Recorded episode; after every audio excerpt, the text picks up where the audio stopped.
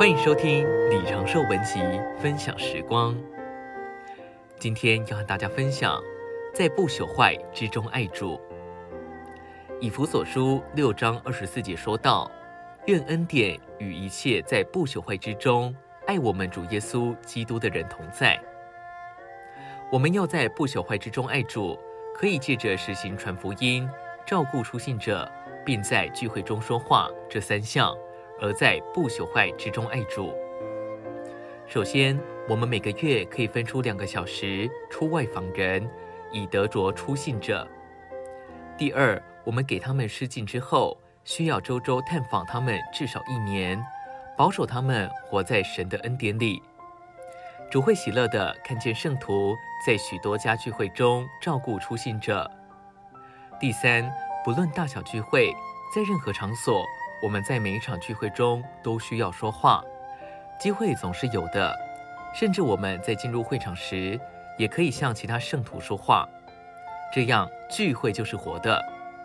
实行这三件事，就是照着主的喜悦和心愿爱他。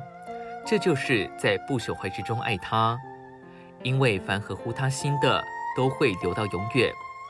我们很可能爱主，却做出叫他伤心的事，易朽坏的事。所以，我们需要接受这话，并尽所能地赎回光阴，实行这三件事。在我们的社区里，我们四周有许多不信者。我们如果有渴慕，就能为主得着一些人。我们如果得着一些出信者，并规律地回访照顾他们，我们将来就会受他们欢迎，进入国度。主说，要借着那不义的钱财，为自己结交朋友。到掉钱财无用的时候，他们可以接你们到永远的帐幕里去。